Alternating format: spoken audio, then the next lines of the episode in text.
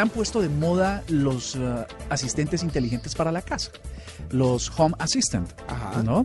Eh, lo que hace parte del Internet de las Cosas, que nos explica mucho Juanita, Sí. y que tiene que ver con domótica. Pues resulta que Amazon dijo, hay gente que se está resistiendo a adquirir estos dispositivos como el Alexa. Entonces dicen, bueno, ¿cómo resolvemos este problema para los que tienen eh, altavoces viejos y lo quieren hacer inteligente? Pues acaban de lanzar una opción para ellos, se llama el Amazon Echo Input.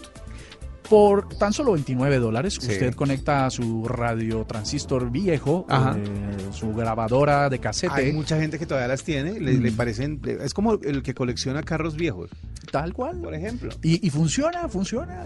Y- entonces usted las puede hacer inteligentes, coger un dispositivo vintage, Ajá. o viejo, obsoleto, o cascadito. Mejor dicho, no sé cómo les llamarle a pone inteligencia. Exactamente. y solamente conecta este dispositivo. Sabíamos que Amazon tenía un asistente ya muy pequeño que era el Dot. Sí. Pues este se volvió más pequeño porque simplemente cuenta con un dispositivo Bluetooth y un conector auxiliar que usted simplemente adapta a ese aparato viejo y le queda listo. A través de esos aparatos, de esos dispositivos un poco de audio, un poco ya desactualizados, usted puede tener el asistente de Alexa en su casa. Vea, pues hay que poner inteligencia entonces hasta lo vintage. hasta lo vintage. Y con ese recomendado, por si usted se quiere comprarlo, échele una pasadita por Amazon, que pronto llegará a Colombia con mucha fuerza. Sí. Pues iniciamos con otras noticias que también son importantes en el mundo de la tecnología.